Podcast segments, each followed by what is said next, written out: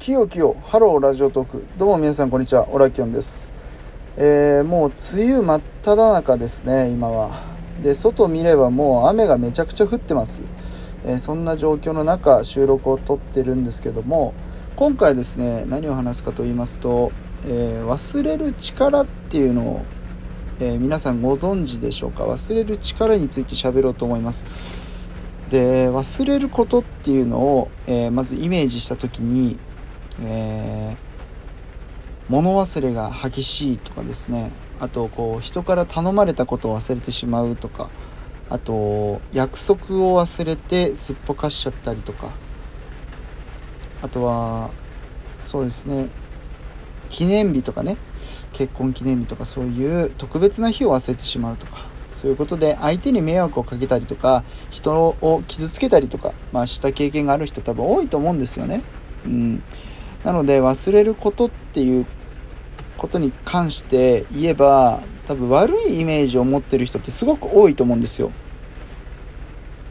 ただ、えっと、今回はですねあの僕自身がそのことで、えー、忘れることについてどう思ってるかっていうとこれポジティブに考えれば忘れること忘れる力をですねポジティブに考えれば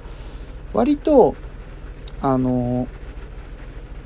いいこともあるよってていうことをですねあの言いたいんですよね。でこれはあの僕の好きな本田圭佑選手も、えー、言ってることなんですよ。でポジティブに考えるっていうところでまずそもそもですけどあの、まあ、当たり前の話なんですけど人間っていうのはあの忘れなきゃやっていけない生き物なんですよね。忘れなきゃ、えー、やっていけない要するに新しい記憶がどんどん入っていかないえー、人として生きていく上で、えー、赤ちゃん生まれた瞬間から今までの記憶を全部覚えてるっていう人は多分人類どこにどこ探しても多分いないと思ってて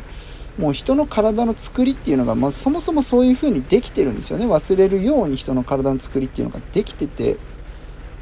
これをまず多分理解しておいた方がいいかなっていうふうに思うんですけど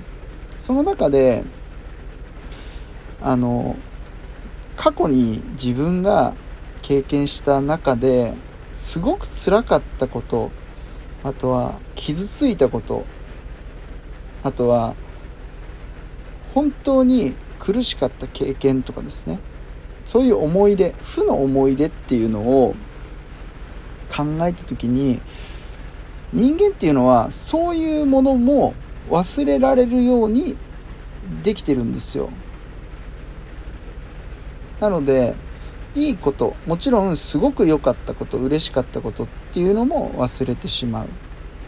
だけど嫌だったこと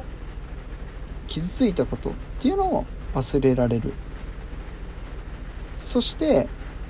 あの自分の身内だったり、えー、近かった友達、えー、親しかった仲間の悲しい別れとかも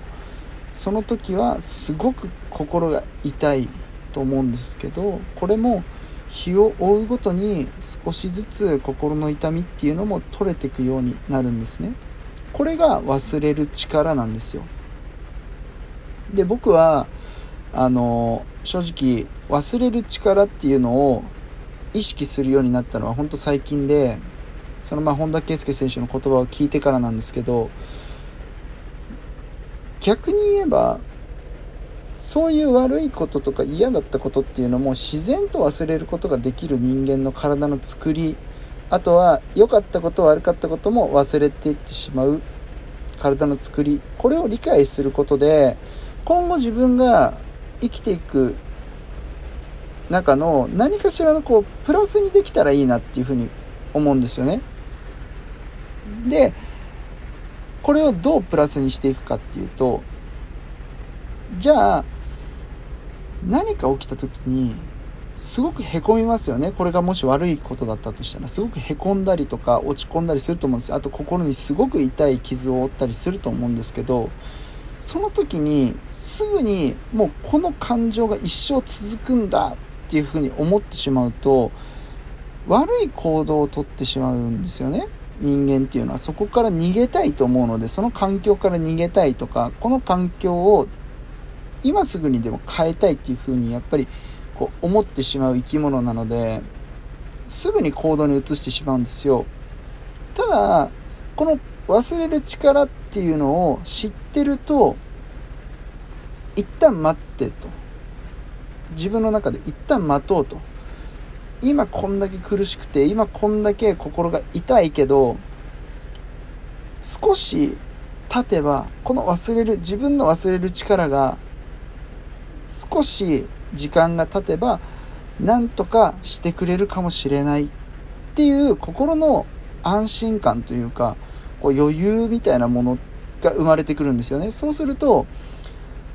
最悪の選択っていうのを避けることができるんですよ。なので僕は心の心が痛くなるようなことすごく悲しいこと出来事っていうのは、まあ、生きていく上で絶対起きるんですけど、まあ、最近も起きたんですけどそこですぐに逃げたり逃げたりとか行動に移したりとか最悪の選択を